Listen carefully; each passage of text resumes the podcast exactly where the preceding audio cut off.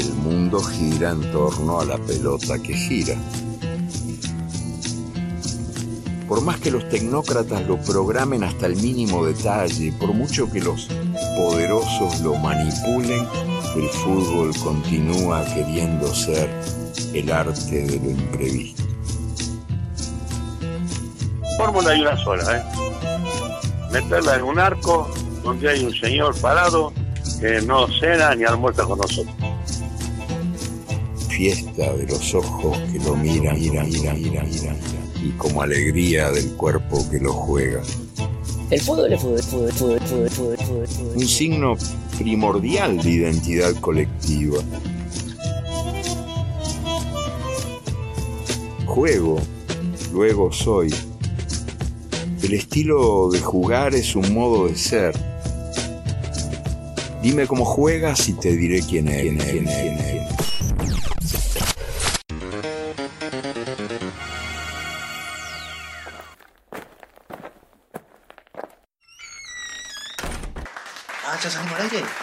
Esa Vani, ¿no? El que hizo los goles contra Portugal, este guri que creen yo y todo, el de Rocha,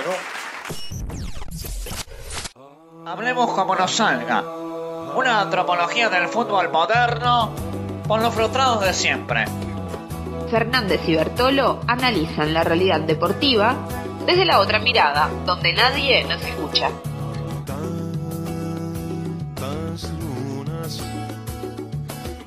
Pasar rengueando por la bajada. Tantos días viviendo en la superficie de las palabras. Ingenuo ren que crees en él, oyendo como quien oye llover la coartada. La puñalada.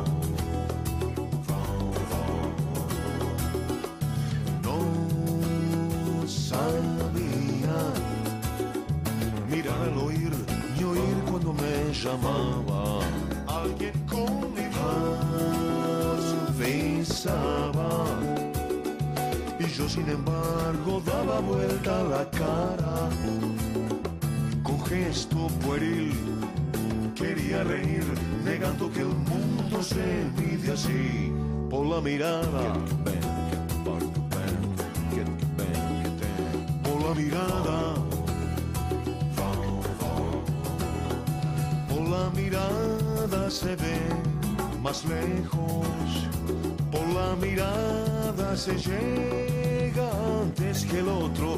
Se sabe cuándo creer, sin miedo a creer.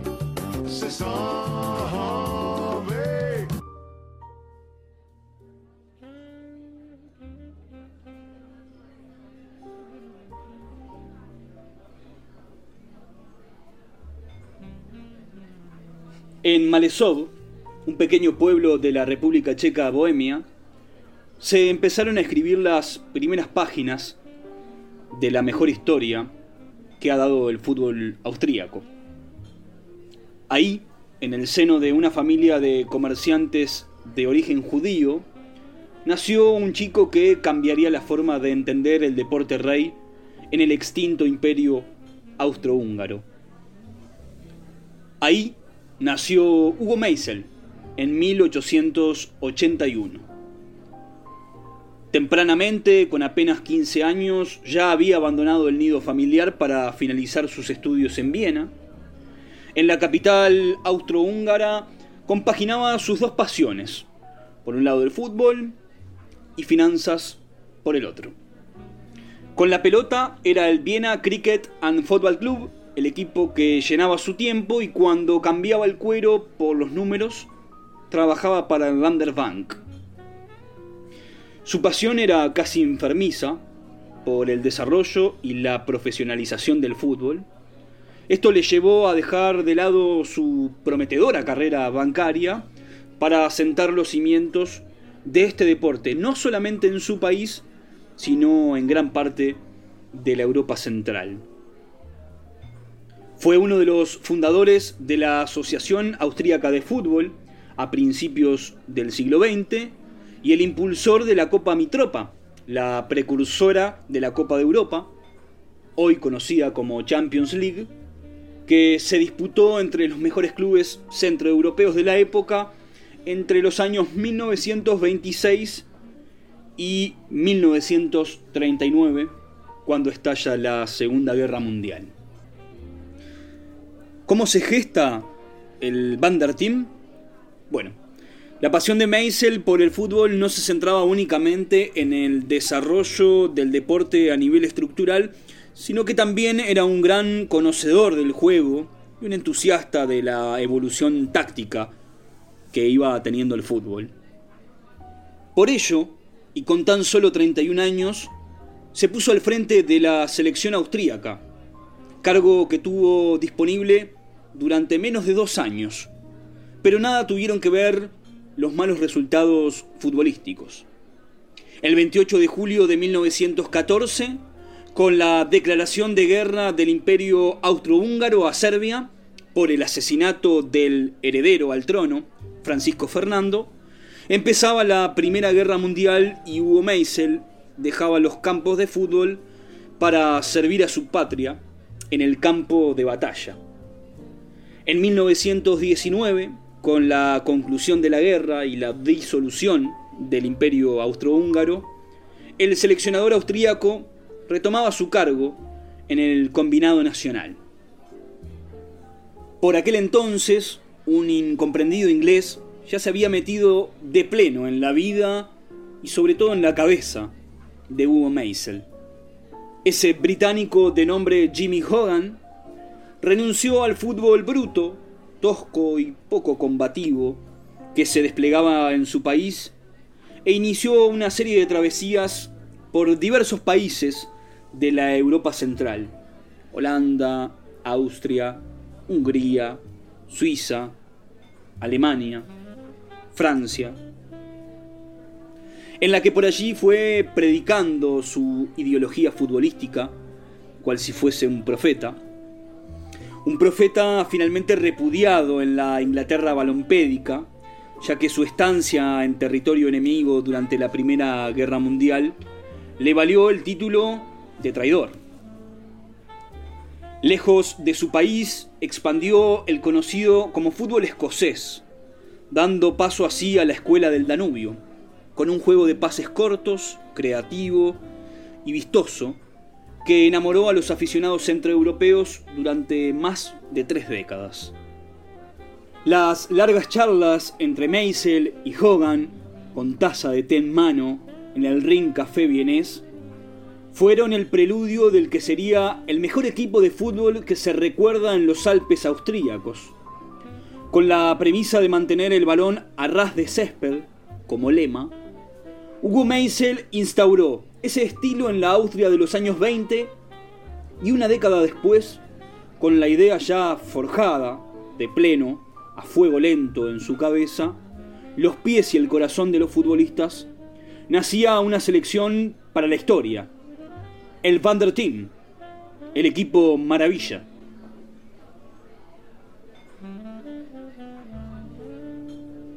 Una vez conocidas y detalladas estas razones por la cual fue forjado el Bander Team, vamos a adentrarnos en aspectos puntualmente técnico-tácticos.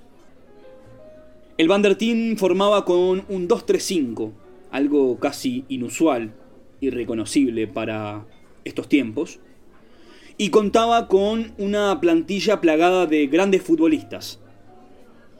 Carl Sesta formaba pareja junto a Franz Cizar en la saga. Joseph Smistik capitaneaba aquel equipo desde el centro del campo. Y Joseph Bican, que actualmente se mantiene como segundo máximo goleador de la liga austríaca, junto a Karl Gisek y Anton Schall, destrozaban las redes de las porterías rivales, partido tras partido. Pero sobre todas aquellas figuras que sobresalían, había un hombre que incluso estaba por encima del resto. El líder del grupo, un delantero espigado de movimientos electrizantes, con un toque de mago y una habilidad innata para zafarse de los rivales una y otra vez. Un ariete con alma de enganche. Jugaba y hacía jugar a los suyos gracias a un excelente dominio de pelota. Él era Matías Sindelar, el hombre de papel, como se le apodaba. Como su maestro Hugo Meisel, los orígenes de Matías Sindelar son también checos, del pueblo de Kozlov. Y al igual que Meisel, de pequeño, se trasladó a Viena y en la capital austríaca tomaría su primer contacto con el fútbol. Con apenas 18 años, Matías Sindelar ya empezaba a labrar su leyenda en el Hertha de Viena, un modesto club del décimo distrito de la ciudad, Favoriten, donde vivía con su familia. Tres años después, en la temporada 1924-25, recalaba en uno de los grandes clubes del país, el Austria de Viena. Y dejaría en las vitrinas del club dos copas Mitropa, una liga y cinco copas en los 15 años que vistió la camiseta del club vienés. Con 23 años y el apodo de Mozart a las espaldas por sus formas de dirigir el equipo, llegó su primera oportunidad con la selección y el inicio no podría ser más prometedor. Ante Checoslovaquia, en un duelo entre países del ya desaparecido imperio austrohúngaro, Sindelar firmó el gol que le daba la victoria a la escuadra dirigida por Meisel. Era el inicio de una etapa dorada para el país de los Alpes. En 1930 llegaría la primera cita mundialista de la historia. La mayoría de candidatos para albergar el torneo eran países europeos. Pero la FIFA, de la mano del presidente Jules Rimet, se decantó porque fuera Uruguay el privilegiado en inaugurar la competición. Sus oros en los Juegos Olímpicos del 24 y el 28 y los 100 años que se cumplían de la jura de la Constitución uruguaya fueron motivos suficientes para que el máximo organismo del fútbol se inclinase por la opción sudamericana. Esta decisión no sentó bien en el viejo continente y la gran mayoría de las elecciones rechazaron acudir a dicha cita, alegando entre algunas otras cosas que las dificultades económicas por las que pasaban sus países no permitirían costear un viaje de tal magnitud. Sin embargo, Francia, Bélgica, Yugoslavia y Rumania fueron los representantes europeos en un mundial que, como ya todos sabemos, se le quedó el anfitrión, Uruguay, tras vencer 4 a 2 a Argentina en el Estadio Centenario. Pese a que todas las miradas, por supuesto, estaban centradas en el Mundial de Uruguay, del otro lado del Atlántico, en los Alpes, se estaba gestando un equipo para la historia. Un grupo de jugadores que dominó el fútbol continental de manera sumamente aplastante. Entre 1931 y 1934, Austria disputó 36 partidos, perdió 3 antes del Mundial, dos durante el Mundial y otro después de aquella contienda. La segunda derrota de esa fue ante Inglaterra, el 7 de diciembre del año 1932. Fue un partido legendario que se desarrolló en Stamford Bridge, la casa del Chelsea, hoy día, y en el que Sindelar jugó un partido sensacional e hizo un gol muy elogiado a propósito. Si bien Austria perdió aquel partido 3 a 2, puso en jaque al gran equipo inglés y para el pueblo austríaco y la opinión pública, nacional e internacional de aquel entonces, fue como un triunfo esa derrota. Cuando el plantel regresó al país, fue recibido con todos los honores. Con esa notoriedad llegaba el Vander Team al verano de 1934 tras Uruguay, en esta ocasión Italia se impuso a Suecia en la lucha por ser el anfitrión del Mundial. Una decisión que a posteriori acabaría siendo decisiva para el devenir del campeonato. Ya en aquel entonces el fútbol era el opio de los pueblos. Esta vez eran los equipos sudamericanos los que boicotearon el torneo, aún molestos por la decisión de los europeos cuatro años antes. Argentina fue con un equipo plagado de jugadores no profesionales y Uruguay ni siquiera se presentó. Francia fue el primer rival de los austríacos, el primer escollo para hacerse con el título. Al término de los 90 minutos, el partido iba 1-1, con un gol de Sindelar poco antes de acabar el primer tiempo que igualaba el gol tempranero de los franceses. En la prórroga, los goles de Vican y Scholl se impusieron al de Berriest y Austria se plantaba en los cuartos de final con un 3-2. Cuatro días después era el turno de Hungría. Lo que hasta no hacía mucho tiempo eran hermanos, ahora eran rivales en el terreno de juego.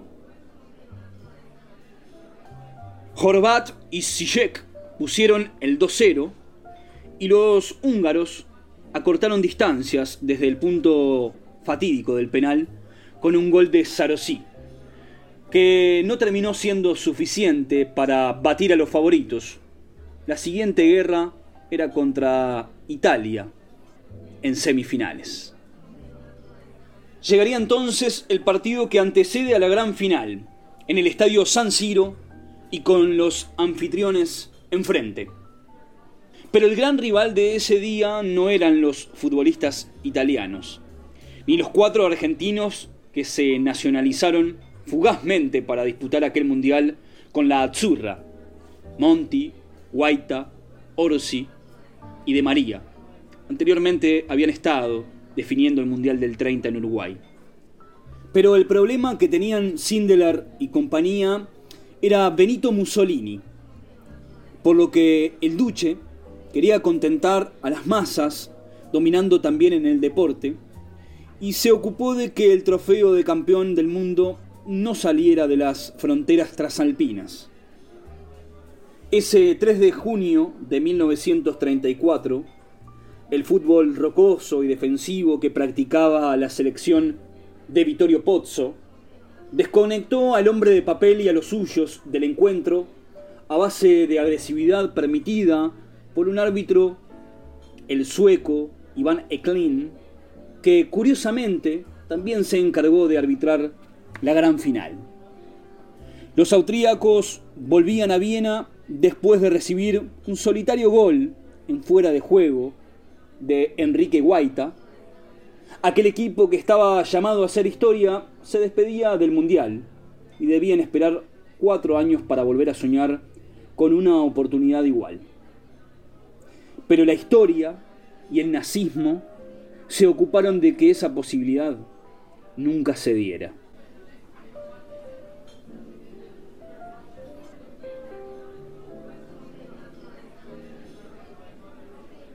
El partido nazi de Adolf Hitler se postulaba fervientemente a favor de que Austria se anexionara a Alemania. Así también lo deseaban muchos habitantes de aquella Austria. Desde su creación, quería llevar a cabo un proceso similar tanto en su país como en tierras vecinas, alcanzar el poder desde la democracia. En Alemania se hizo con el poder en 1933, pero en Austria el éxito no fue el mismo. En 1932, Engelbert Dollfuss disolvió el Parlamento austríaco e instauró una dictadura de derechas, nacionalistas y anti-alemana. Por lo que la vía democrática empezaba a verse como una utopía desde los mandos del partido nazi que ante estas circunstancias optaron por la invasión de Austria en 1933 sin éxito.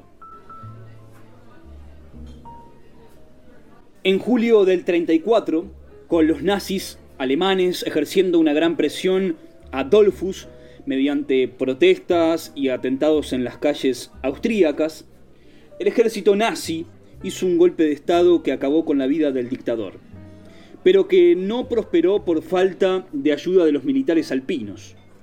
Tras Dolfus llegó Jasning, que tras una reunión con Hitler en febrero de 1938, permitió un referéndum en Austria para la anexión a Alemania y liberó a los presos nazis. El 13 de marzo, los austríacos debían decidir el futuro de su nación, pero en esas urnas no se depositó ningún voto. Días antes, los nazis austríacos invadieron las calles de las principales ciudades del país, como Innsbruck, Viena o Linz. Y de esta manera empezó la conquista nazi. El Mundial de Francia estaba a la vuelta de la esquina, y del mismo modo que Mussolini movió cielo y tierra para que Italia fuera campeona eh, del mundo cuatro años antes, Joseph Goebbels, ministro de propaganda en la Alemania nazi, concienció a la dictadura alemana de que el fútbol era el trampolín que ayudaría a conectar a la gente con su país, el vínculo que fortalecería la unión de la nación. Ganar un partido era más importante para la gente que invadir una ciudad del este de Europa, escribía el ministro en su diario. Con aquella idea en mente y conocedores de las limitaciones de su plantel, los dirigentes alemanes vieron en el Team todo lo que necesitaban para formar un equipo exitoso. Y como era de esperar, uno de los futbolistas por el que suspiraban los germanos, y todos casi en aquel entonces, era el líder de ese grupo, Matías Sindelar. Pero el hombre de papel no era partidario de formar parte de aquello. Los colores alemanes no eran los que sentía y declinó en reiteradas ocasiones la propuesta, fingiendo un sinfín de lesiones.